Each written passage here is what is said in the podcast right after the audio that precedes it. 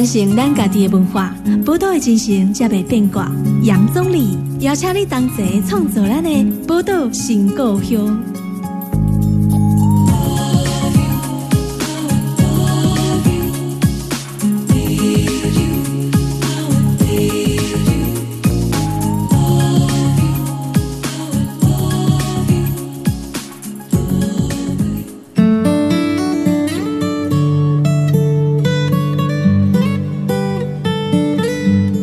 新加坡的联播榜 FM 九九点一大千电台，波多新高雄，我是钟理哈。今天哈，波多新高雄的特别来宾真的很特别的哈。他在台中哈开了一间商店，那这间商店有什么特别的地方呢？待会儿会来跟听众朋友好好来聊一聊。不过其实今天想要聊的这个商店特别之处，最重要就是它是一个环保的，然后裸装的商店。什么叫裸装？哎，可能很多。听众朋友第一次听到这种无包装的商店，没有包装怎么卖东西呢？诶，这我想很多人应该也很好奇哦。所以，我们今天特别邀请在我们台中哦，呃的三盟商行的负责人唐宝林，宝林来到我们节目，欢迎宝林。嗨，大家好，我是来自波兰的宝林。嗯，宝林说你来自波兰，对不对？对。可是你的中文讲的真好。诶，还还好，但是我很想要有一天来这里可以讲台语，这是我可以讲台语，对，这是我的小梦想。那你现在有学了一些台语了？还不会，哦，我只会讲脏话，但是这个不适合这里。很多人学其他国家语言都从脏话开始学的啦。不过今天呃，想要先。请教一下宝林，那你先跟我们听众朋友介绍一下你自己好不好？你说你来自波兰，对不对？对，我是来自波兰的的宝林，然后我之前是在台湾读书。你之前在台湾读书？对，我是交换生，交换学生。对，我的大学跟台湾的大学有合作，所以我已经两三次来这里读书。然后因为爱上台湾，爱上台湾。也是认识我老公，所以我我就留在这里。是，所以你来到台湾，你说前前后后来好几次哈，交换学生过很多次，就是一直回来回去，对，然后就。所以你在波兰本来就有学中文？没有，我本来是要去南美洲。哦，本来去南美洲，怎么会当初会想要来台湾？因为刚好是那边那个 Venezuela 有一个很恐怖的事情发生，很恐怖的事情。然后我的教委内瑞拉，对，然后我的老师跟我说，我不能去那边，嗯哼，我就可以选日本或是台湾。哦，所以还是有其他国家。对，只有两个而已。然后我说好，我跟台湾完全没有什么。影响就知道台湾的一些历史政治的事情，但是也不太清楚目前台湾的情况怎么样。所以我第一次来这里，然后因为第一天我就发现我对这个国家有真的有兴趣，因为我觉得虽然那么远，那么文化那么不一样。但是我觉得这里的人真的很热情，然后对外国人也不错，就而且有那么多元，虽然那么小、小小的地方，但是有那么那么多元的文化，嗯嗯，就开始对这个地方真的有一一种很大很大的兴趣。是，所以你那个时候就是先大学的时候就已经因缘际会之下，也没有选日本哦。没有，对，照理照理讲，如果日本跟台湾，可能对外国人来讲比较认识日本才对。对，特别是因为，呃，日本之前在我们变成资本主义国家的时候。我们有一个 transition 从社会主义到到资本主义，对日本协助我们，哦，就是对，所以我们有日本文化的博物馆、日本的活动、日本的什么很多很多活动，就是跟日本文化相关的。嗯，但是台湾没有。嗯，不过现在这几年台湾的在国际的能见度也越来越高，很多国际的朋友。也都开始认识台湾这个国家。对，我觉得你们的 soft power 也是在这方面做越来越好。对，所以你刚刚也提到，你来到台湾，你觉得台湾是很多元的一个地方，然后其实跟你之前对台湾的印象应该是完全不太一样的。对，嗯，所以就喜欢上这里，然后就一直来。一直来，然后我觉得我们就是有时候我是常常说，我跟台湾有一个 love hate relationship，就是有时候很爱这个地方，但是有时候真的很想回去，但是还是有一个我不知道是什么让我一直会来。啊哈，对对，所以现在就在成为台湾的新住民了。嗯，对，我是新住民，就成为台湾我们台湾的新住民了哈。那这个我当然觉得很不容易，尤其你一开始在波兰是没有学过中文的，没有，然后是到这边才开始学的。因为应该是说，嗯，在波兰我那时候十年前就是开始学习中文的时候，那个学费太高了啊，在波兰学中文的学费，对，所以我是一边是打工，一边是读书，但是。因为那，我觉得真的学习中文那时候是真的比较贵一点。嗯嗯对，但但在台湾在这个环境，你应该学的很快。我看你现在讲的非常好。对，就是可能是大家就是真的很想跟外国人聊天，然后认识我们的文化等等。嗯嗯。不过应该呃，你来台湾认识了台湾文化，可是台湾人其实对波兰的文化认识的比较少。对。因为波兰，大家可能知道说，也许可能有些人只知道在东欧，嗯，可是对波兰的历史不是那么了解，或者文化也不是那么了解。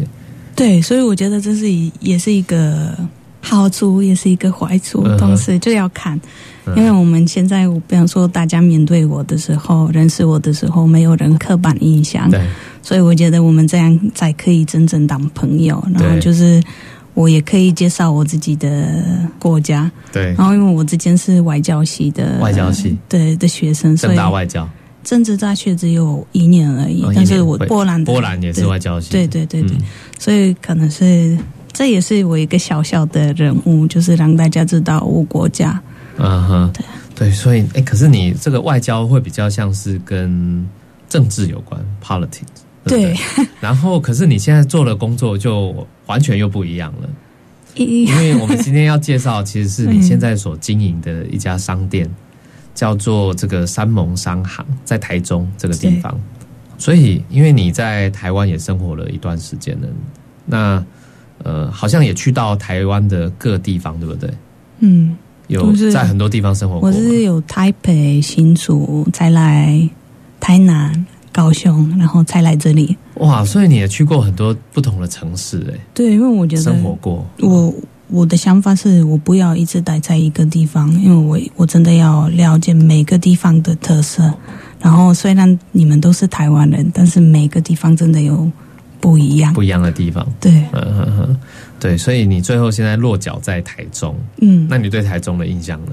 我觉得这个城市，我目前觉得是。对我来说是其中最舒服的，最舒服的。对，然后那个生活的速度是刚好的，刚刚好。对，没有台北那么快，也没有南部那么慢，所以是对我来说就是很适合发展的的一个地方。对，嗯哼。所以你们在台中，就是你现在跟你的老公一起开了一家商店，对不对？对。那这个商店就是我刚刚跟听众朋友介绍的哈，是三盟商行。嗯，三盟商行听起来很像我们台湾人哦，以前因为台湾现在到处都是这个所谓的便利商店，可是三盟商行听起来很像是我们小时候听到的那种叫做干妈店，就是算是杂货店。嗯啊，所以你们是用这个概念去开吗？对，这是我们的目标，就是有点强调之前的这种杂货店，但是也是也是给之前的杂货店新的感觉。嗯哼，所以我们是期待，就是就之前有这种文化买卖的方式，就是裸装、无包装，无包装的。我们是期待有拿来之前的习惯，然后就是也是制造一个新的环境。嗯哼。嗯哼，所以因为其实呃，在台湾我们现在生活越来越方便便利了，那习惯之下，其实大家比如说都会去便利商店购买东西。那便利商店购买东西都当然一定都是包装好的，对，跟过去传统的比较不一样。所以你们现在反而是要把过去传统的一些好的东西，希望可以保留下来。这是我们是想要做的，因为目前我大概已经很久之前开始所谓零废弃生活，但是我那对我那时候开始做这种零废弃，我发现压力很大，因为你没办法就是避免塑胶，没办法避免过分的包装，对，所以我们我那时候就是一直有很大的愧疚，嗯，但是所以我开这个店的目标就是让跟我一样的人，他们想要。做环保，虽然我们没办法，我已经知道我没办法做零废弃，但是最少我可以减少塑胶。塑胶，嗯，对。减就是减塑，对，嗯然后同时我也觉得这是一个嗯 community，就是一个一个社群，社群的这个感觉，因为有这种概念的人，可能就终于有一个地方就可以去买东西，但是也是同时可以交流想法，对，这个这个这部分。嗯，所以这个商店其实也是希望可以提供有相同理念的一群人，可以形成一个社群，是的，然后彼此交流想法这样子哈。那我觉得这是一个很难得也很可贵的一个经验。听众朋友，那其实哈，我们知道说，现在大家都在提倡环保、减塑，然后刚刚宝林也跟我们提到零废弃的这个概念，也就是说，其实现在我们看到整个台湾的环境啊，台湾环境当然我们的经济越来越发展的过程里面，可是环境也有受到很大的负担跟压力，所以造成了一些伤害，对环境的一些伤害，比如刚刚讲塑胶的部分哦，然后像之前还有一些朋友，我们也是我们在台中的朋友，就是会发起，比如说因为看到那个海龟啊，就是有那个塑胶吸管造成他们的这个伤亡，所以他们就发起说，哎，因为台湾人很爱喝饮料嘛，对，那喝饮料喜欢喝手摇饮，所以都会有吸管嘛，哦，所以就呼吁大家改用玻璃的吸管，或者是可以重复使用的吸管这样子。那现在开始，也就是因为有民间的很多人开始提倡这些事情，所以现在台湾的法律已经规定说不主动提供你吸管了。所以这个也就是说，我们环境是可以做一些改变，然后政府的政策也可以因为有人民的要求，所以开始改变说好，那我们就现在开始就禁止使用塑胶吸管。那我觉得这个就是一个很棒的一个想法了。那像宝林，你们是做这个裸装买卖这些商品，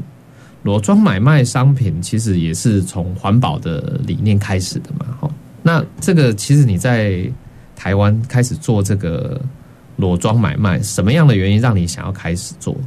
应该是说我之前已经开始有这个比较环本来就开始，就有这个想法，但是一直觉得连去那个菜市场，你会发现有一堆塑胶塑胶胶袋然后可能是也不会那么方便，因为你要特别去菜市场，不是一个超市，但是还是那边还会有很多一堆垃圾。对，然后就是我慢慢就是想怎么避免这个问题，嗯，然后我就是观察一下其他的城市已经开始有无包装商店，然后我想说台中那么大的城市。为什么还没有？没有哦对，所以我那时候就是慢慢跟我老公开始讨论这件事情，然后他同意我的想法，所以我们开始准备开这家。店，嗯。对，对，所以台中还没有，但是现在你们开始了这家店，这样我们现在台中就有了这个第一间的这个无包装的商店了哈。那这个无包装的商店哈，我想它是一个对很多年轻朋友来说，也许是一个新的概念，可是对于上一代的老一辈的人，不一定是新的概念，因为他们以前可能在杂货店买东西就是这个样子啊。对，我就在常常我年纪比较大一点的客人，他们来，然后就是他们真的觉得很感动，然后跟我说：“啊，宝林，这是我跟我们小时候一样。跟我”们所以，对我就我就觉得，就是这个感觉是很很不错，嗯哼对，就很怀念的这种感觉。是，对对。那我们先休息一下哈，那下一段节目回来，我们再继续来跟宝林聊天，来看看他这个三盟商行呢，他到底三盟商行在台湾、在台中的发展，还有遇到什么样的有趣的事情？下一段节目马上回来。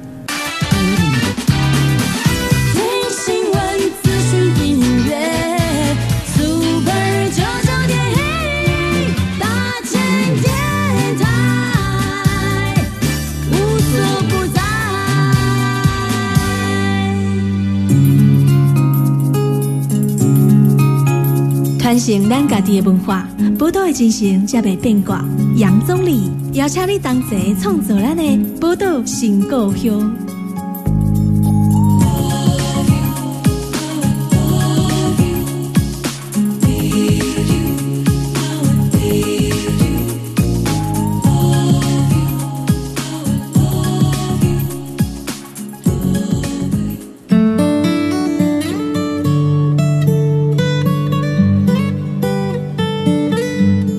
大家波多联播帮 FM 九九点一大千电台波多行高兄，我是钟理。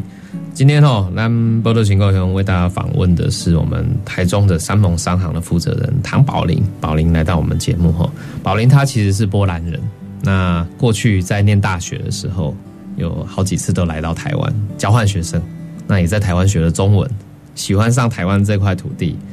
觉得台湾是一个多元的地方哈。不过呢，台湾应该也是有在台湾发现一些好的一面以外，另外有没有发现一些你觉得比较不好的一面？刚刚因为其实我们谈到说，宝林你开的这间三盟商行，一开始就是环保的概念开始的，希望可以用无包装的方式，然后尽量减少塑胶的使用嘛。所以也就是说，其实台湾我们是很大量使用这些塑胶的地方，这些地方让你觉得很不好吗？我觉得真的很不好，因嗯为我知道，就是这个也是台湾的好处，就是太方便了。但是太方便了，也是一个不好的地方，就是可能是大家一直依靠这些外送、外带、外带文化，我觉得我有时候不能接受。嗯。所以，而且我不知道为什么你们真的很喜欢过分的包装，就是过分的包装，一个饼干，嗯。它会有一层、两层、三层，还有小盒子，然后还有袋子，嗯还有什么？我就觉得真的是需要吗？为了一个小饼干而已，我知道有这个感觉，对，但是同时我觉得。因为我们也是要努力，为了这个地地球，所以也许不一定我们可以放弃，就是那么漂亮的东西，就是也可以就是找一个另外一种方式包装取代。取代它，对，嗯哼，对啊，你提到这个过度包装的问题，还有台湾，台湾确实是一个虽然是小小的一个国家，可是我们很多都很方便，出门在外很方便，嗯，很短的地方也要骑摩托车，啊对，然后交通也算方便了。那很多时候你看到塑胶使用，因为比如便利商店哈，塑胶的使用也很方便，这些反而方便变成一个你认为是一个问题。那这个问题，我们来相对的请教一下，就是说，宝林，那在波兰的状况呢，或者是说在国外其他地方，如果你有你有其他经验，这个像你现在在做这个无包装的商店，在波兰也是很盛行吗？波兰是一个很难讲的一个例子，是因为我们的政府目前不太环保，我们哦，其实政府不太重视环保，不太重视环保，而且就是可能是长辈们还没有环保意识。嗯哼但是目前年轻人真的就是想做零废弃，零废弃这个活动在波兰蛮蛮重要的。嗯然后除了零废弃之外，还有 Extinction Rebellion，还有很多就是这种 activist。嗯，就是很多的相关的社会运动，对，但是我还是觉得目前政府也许还不太听这些嗯年轻人，是。所以这是一个很很难描述的一个例子。对，但是因为我们欧盟现在有通过新的呃绿色政策，嗯，环保的规定，环环保的规定，所以嗯。塑胶的会越来越减少，然后嗯可能是会越来越贵。啊，对对，所以欧盟有对于这个环保，尤其里面减塑也有它的相关的政策，所以欧盟国家要遵守这个规定了。是的，因为他们也是说，我们可能未来如果我们没有做绿色的政治，可能我们的经济不会那么好，啊所以我们是现在要把握机会，改变我们的目前的经济，是，变成比较绿色的。就是把这个过去的以发展制造业或重工业为主的经济，改成所谓的绿色经济啊。绿色经济就是比较友善我们的环境。对，就是比较偏这种循环经济对循环经济这方面，这方面。嗯，对，所以整个欧盟都在做改变的，那台湾也不能不做改变啊。哈，虽然台湾好像跟这个世界好像比较呃很多国家都没有邦交关系，没有外交关系，可是其实我们还是作为这个世界的一个成员。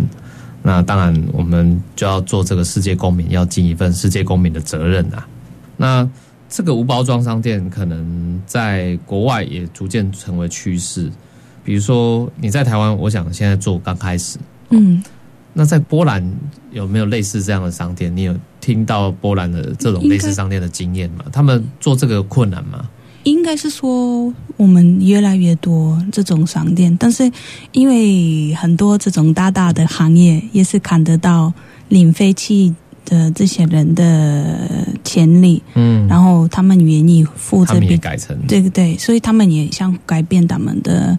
做生意模式模。式，嗯所以现在连家乐福他们也有一些回收的规划，还有比方说裸妆、洗发精、洗发沐浴乳等等嗯的一些机器，都是这些设备都是会在家乐福里面。当然不是每个家乐福会有对，但是他们开始做这件事情，因为他们在新校里面也要强调，他们不只是一直对企过业。过分浪费东西，或是过分制造垃圾，嗯。他们也是提供一些新的选选择。对。所以我们目前这种裸装，比方说我家旁边的家乐福可以去，你要买在波裸，兰的家，对对对，你要裸妆买米，其他的杂粮都可以。然后开始有这种洗发精等等，也可以开始裸妆买。但是当然就是应该是慢慢来，就是自己带个瓶子去装对对对，装那些洗发精、沐浴乳是的，哦，或者装米，哦也有，就是带去家乐福这样子。嗯。哦，所以比如说像在国外的这种，不只是小型的商店，很多大型的企业也都开始这样子做，尤其大型的连锁商店。你说这个像是量贩店，在波兰也都已经开始有在做裸装的商品的买卖了。对，嗯哼，所以台湾好像我就是看到的是小商店，但是我们没有看到大的企业或大的连锁商店，比如说你去便利商店 Seven Eleven，所以以后可以参考一下哦，他们也可以开始卖裸装的商品。应该是现在也有很多这种团体，比方说 Greenpeace 或是一些，哦 Greenpeace，对嗯他们也是给他们一种压力。压力哦，所以我相信之后会有越来越改变，但是我们做这个行业，就是一开始可能真的会很辛苦，但是我相信这个是一个趋势。嗯哼，所以期待就是越来越多人对这种买卖模式有兴趣。嗯但是现在问题是，你有环保意思，你要做这件事情，你不管怎么样，你还是会错。但是我们的目标是怎么说服不想要做环保的人，还是来这种店面？对，所以我觉得这个也是一种，就是要教育。对，就是我们要还需要更多的环境的教育，对，但是教育也是需要时间，嗯，以对，都需要时间的。嗯。嗯，不过，那个像你们现在在做无包装的商店，无包装的商店，比如说以三盟商行来讲的话，你们卖的东西包含像吃的也有，那日用品，你刚刚讲的日用品也有。对。那这样子，因为你要做的是无包装，你怎么去跟你的一些客户，或者是要卖卖这些东西给你的客户说你要的是要无？因为很多客户就想说，他们可能本来平常就有在做包装的这些对，所以这个饼干呢，还是什么，本来就会包装起来。现在你们要去，你去哪里找这么多的厂商提供这些东西给你？所以有些有些厂商很愿意帮我们重复使用包装，嗯哼，但是有些厂商因为他们的食品安全食品的一些规规则法律，他们只能提供给我业务包或是这种比较大大的包装。嗯哼，但是对我来说，这个也是一种选择，也是一个方案，就是对，我是说我没办法避免，但是可以减少而已。嗯所以这就是从厂商那边这一块，我们可以减少塑胶或是包装。然后另外一个就是跟客人协助。一开始大家有时候没有这个习惯，但是我发现慢慢越来越多人就是很，我觉得这个是一个很不错的感觉，就是很得意哎，来。对，就是带自己的容器，然后这个也是让他们觉得，就是他们也有一个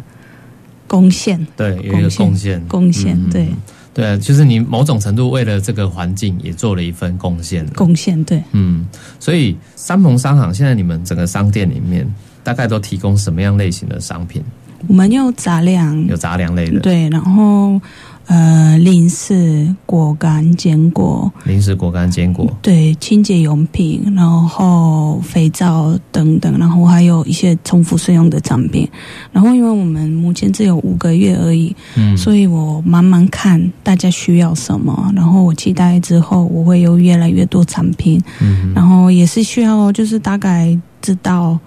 人家真的需要什么，因为可能我去调整那个量，对，因为我以为一一开始就是比方说波兰的的这种店有很多杂粮，啊、是。但是我这里附近大部分都是上班族，所以他们自己没办法做饭，啊或是就是比较希望在外面吃东西，对。所以我比较好卖是零食、坚果这种。果，哦，对。方便他们马上就可以吃的，对对对，嗯哼，所以都是一直要看一看人家的习惯是什么。对，因为你的商店刚好是在上班族的区域，所以大部分人需要马上吃的，嗯嗯，没有办法再煮过，对，嗯，所以就是这个量都还要做调整。不过看得出来，就是原来无包装的商店可以贩卖的东西，其实真的还蛮多的。从平常日常生活用的，然后吃的，这些全部都包含在里面。对，但是也要看，因为我觉得目前还是很多厂商不愿意没有包装的，为了我们做的。哦厂商也不愿意对，因为为你们提供包装的。就是有时候我觉得，我知道他们也有自己的一些，因为是安全食品，但是我也是要每次跟他们就是确认我我、嗯这里我怎么会保持那个最好的品质等等。嗯哼，但是还是有很多农夫或是很多的厂商，他们对这种店面会有一些意见，或是不太想要做这个生意。嗯哼，所以也有跟农夫进一些呃，算是农作物吗？还是对，是的，嗯就期待之后我们会有更多台湾当地的产品。嗯哼，对，但是这个也会需要时间，因为我也是我相信，如果我们这里知名度比较好，其他的供应商或是农夫也会比较相信我们。对，所以我们现在也希望说，越来越多的厂商啊，哦，嗯，厂商也愿意主动站出来。刚刚讲到说，不管是大型的，比如说呃零售商、大型的便利商店啊，或者大型的量贩店，然后呢，包含说最上游的厂商在提供的这些素材商品，提供的商品也都能尽量去除过度的包装哦。这样子，其实整个下游的产业啊，就是像无包装的商店，可能就会越来越多。对，哎，因为如果厂商愿意提供无包装的，那当然也愿意，我们也会比较愿意有越来越多人愿意开设这种无包装的商店来卖啦。哦，我们现在休息一下哦，那待会下一段节目再回来我们的节目。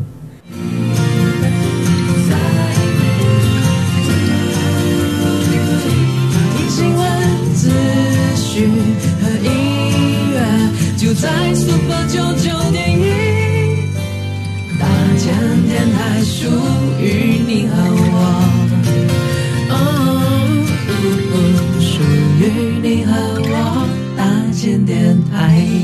大家好，我是伍家辉，您现在收听的是 Super 九九点一大千电台。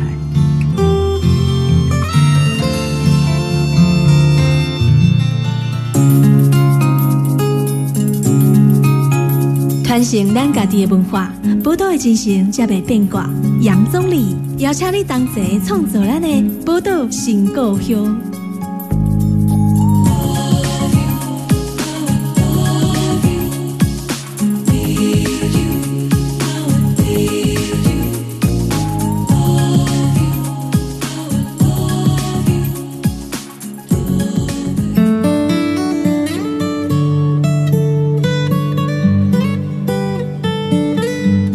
欢迎登来波多联播帮 FM 九九点一大千电台波多新公用，我是钟理哈。今日咱波多新公用为大家访问的是哈，咱伫台中三盟商行的负责人唐宝林哈，从波兰来的宝林来我们节目一起跟大家聊聊天呐、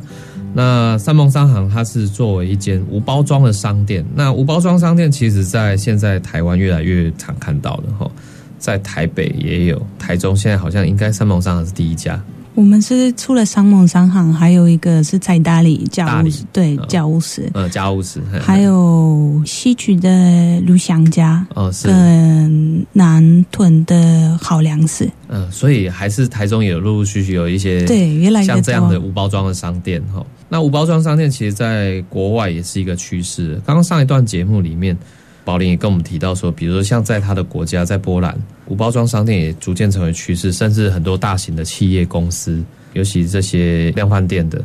他们也开始会推广这种无包装商品，然后所以民众呢，你只要带着容器去到这些商店里面，你就可以，比如说刚刚讲到三盟商行里面有杂粮啊，哈，或者是你要生活用品、清洁的用品等等，你都可以拿着容器去装，然后再按照装取的，不管是食物也好，或清洁用品也好，来计算价钱，这样嘛，哈。嗯那这个概念上哦，听起来很多人觉得很新，但是其实对于老一辈人来讲，以前你在过去蓝宫这在干妈店哦，在杂货店的买卖，其实也大概就这么一回事，也不算是很新，只是返璞归真啊。我们讲讲说是返璞归真这样子，所以呃，像这样的一个商店，呃，因为环保的趋势，那减塑，所以现在又开始慢慢看到了。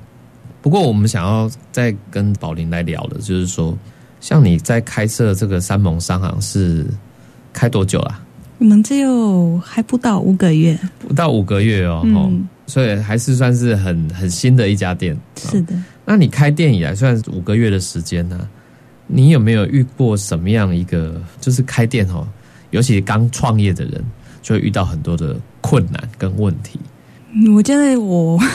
跟是我回答跟其他的无包装商店的老板的回答会不一样，哦，不一样，因为我一个是我个人的问题，就是还是中文，中文啊，对，就是可能是外国人在台湾开店，对，所以我有时候看一些会计的法律，或是就是合合约约内容，大家可能是你花五十分钟会看得懂，但是我可能会需要一两天一两天，才会知道那个内容到底是什么。嗯哼。然后这个是，所以我我说是面对客人还好，但是面对厂商就是谈谈生意，有时候我觉得我还是要进步，我的我的中文还不到那个程度，就是可以轻轻松松的做这个生意。嗯哼，但是除了这个之外，还有另外一个，就是全台湾目前有很大的问题，是我们有一些产品我们不能裸装卖。啊，有一些同产品是不能裸装卖的，一定要包装起来对，才可以卖。比如说什么样的产品？是比方说，我觉得最可惜是洗发精跟沐浴露，哦，洗发精跟沐浴露是不能对，裸装买卖不的。不能裸装，哦，是为什么？他们是属于保养品，嗯哼。但是这个法律我有我觉得有点不太合理嗯哼，，嗯因为我们是比方说洗洗碗精我们可以分装，但是吸收巾不能分装，所以就是可能有点奇怪的分别，为什么是这样？是。对，所以我们、我觉得这个也是很可惜的部分，是因为我觉得不一定每个人现在做饭，对，但是每个人要洗澡，嗯每个人要对啊，每个人要就是洗头啊。洗头发、洗身体，然后打扫等等，所以，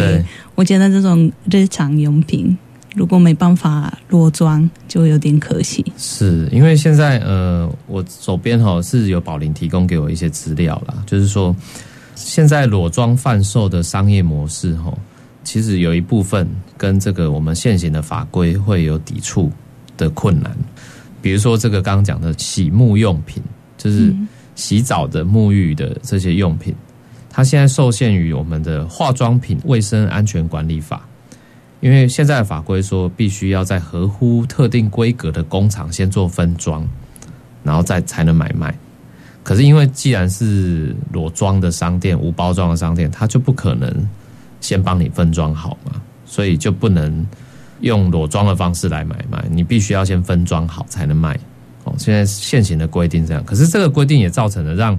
很多这种无包装的商店，因为他们想要推动友善环境的消费模式嘛，可是没想到这样子的消费模式反而违反了法律，嗯哦，这个让大家会觉得很可惜啦，哈、所以现在也希望说，好像也有开始逐渐有一群的在经营这个无包装商店的这些店家，希望可以开始联署，对，呼吁政府要修改法律。台北的一家无包装商店叫三十生活实验室，哇，这个名字很三十生活实验室，对，他们是播一个文章介绍这个文体，然后也是有一个连接到脸书，对。所以我们期待越来越多人对这个话题，也许如果你们有兴趣的话，也可以帮我们签名，然后我们可以跟政府协调这件事情。是，所以现在开始有商店也在倡议政府的法律应该要修改，让它更为这个友善我们的环境，然后检讨我们现在的洗沐用品的分装管理办法啦。哈。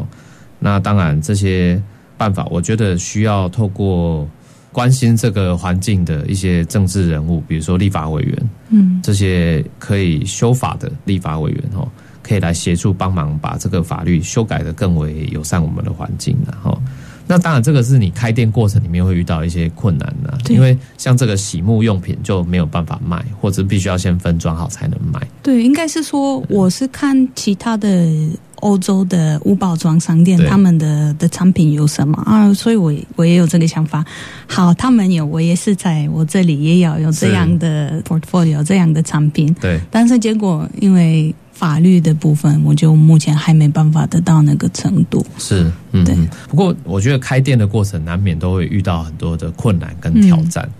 那像这样子的困难挑战，对于创业者来讲，真的是很大的一个精神上哈要去思考的压力的哈。不过，我想也因为在这开店过程，一定有什么事情可以让你坚持下去。你有没有在开店过程有遇到一些什么事情让你很感动的啊？或者是有没有什么客人的给你的回馈，让你觉得有动力可以继续做？对，我觉得就是一开始就是，当然每次开始自己的公司，就是身体很累，但是反正我觉得我每天遇到我的客人，他们也是慢慢变成我的朋友。啊，是。然后我就觉得对，我觉得我们也是每天交流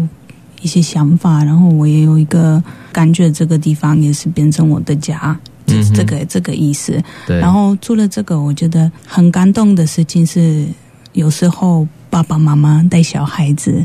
然后就是教育他们，你看这里你要怎么赚，你要你要卖多少，你你就买多少。然后我觉得这种感觉就是全家人大家都愿意花他们的周末时间。来我们我们的店面，因为你来我的店面，这不是超市，你你不能五分钟就解决你想要买的，你可能是会需要最少十分十五分钟，就是分装好了、称重等等，对，所以需要时间。但是人家还是愿意做这件事情。嗯哼，对，就是说，可能来的客人带着小孩嗯，一起做这种，我觉得他某种程度是开始从小养成他对环境的友善的教育啦。对嗯，但这个过程你会让你很感动。对，因为我就觉得小孩子就是我们的未来，我们现在就是我可以做的，还是我会做，但是。这个地球就是他们的，是，所以我就觉得，如果爸爸妈妈也是有这个概念，就是要要给他们最好的环境，嗯哼，那就我觉得很很感动。嗯哼，对，所以你看哦，像宝林他是我们台湾新住民哦，从波兰来的新住民，可是他其实很努力的在台湾生活的过程，还是希望说可以对台湾的环境很友善的方式。那透过这家这种无包装的商店哦，那我们其实可以做友善环境的教育是哦，当然。变得比较没有那么方便啦，哈，不是说你像去逛超市，我喜欢我想要买什么，我拿了就走了。嗯，你可能要包装起来，还要称重啊，等等，这些让你会需要可能买一个东西需要再花一些时间，花一点时间其实也好，你可以想想看这个是不是你需要的。那这样的一个消费的过程哦，算是慢消费，比较不是快消费的。其实现在的生活真的太方便，然后什么东西都讲求快速。那当我们把自己的步调稳定下来、慢下来的时候，这个可能消费的模式就慢慢的改变，然后对环境也会慢慢的改变了。哈，呃，我想在三盟商行哈这样子无包装的商店，未来发展应该是，我觉得是发展是无限的啦。那你对于未来的发展，你自己有什么样觉得说，你还有打算怎么透过什么样的方式去跟我们更多的台中市民交流吗？嗯，有一个很漂亮的成语是“山盟海誓”，啊，山，盟海誓所以我们山盟一楼要做单纯的无包装商店，商店，但是我们地下室有海事地基，嗯就是我们的想做一个活动空间。哦，活动空间，对，然后就是在那边可以不只是交流，也是可以用教育的这一块，嗯嗯，然后也是有一个这个 community 的这个感觉。对，对，然后我是想通过一些 DIY 的课程，然后也是提供一些空间，比方说我们可以用通过一起做饭，嗯，一起介饭。绍各种国家的文化等等。因为我台中有很多新住民。嗯，新住民，不同国家的新住民，，对，所以我就觉得我已经找到我的家，我知道我这里这个地方的目标是什么。是，但是也许其他人也是想认识更多朋友，嗯。也是就是有时候可能太孤单了，所以也是给这些外国人制造一个机会，就是认识他。可以彼此交流的机会，对对对对，嗯然后除了这个，就看一看未来带来什么。是我们很期待哈，像宝林有很多的想法，我觉得这些想法都非常的好。那未来希望说，除了三盟商行以外，还可以用三盟商行这个空间，结合未来有更多社区的活动，可以来做互动跟交流啦，包含一些课程的体验，哦，或者是像也许是讲座啊等等哦，这些都是非常好的，然后可以。呃，也因为这样大家互动交流，然后让创造一个更好的一个对环境友善的一个地方了哈。那时间关系哦，我们今天节目先在这边要先告一段落哈。那如果有兴趣的朋友哈，也欢迎你哈，可以去脸书上面去搜寻三盟商行，了解一下宝林他们现在正在从事的工作有哪些有趣的地方。如果有兴趣的话，不妨去他的店，可以去走一走，在这个台中自然科学博物馆附近，这样也可以脸书上去搜寻山盟商行哦，山盟海誓的山盟。对，好，那搜寻这家商店，然后了解一下呃无包装的商店。那在目前哈、越来越多国家哈、都成为一个趋势的情况下，台湾我们到底可以怎么做？我们一起来思考看看。再一次感谢呃宝林今天来到我们宝岛新故乡，谢谢。谢谢。宝岛新故乡精彩内容在 Spotify、Google Podcasts、Apple Podcasts 都可以点阅收听哦。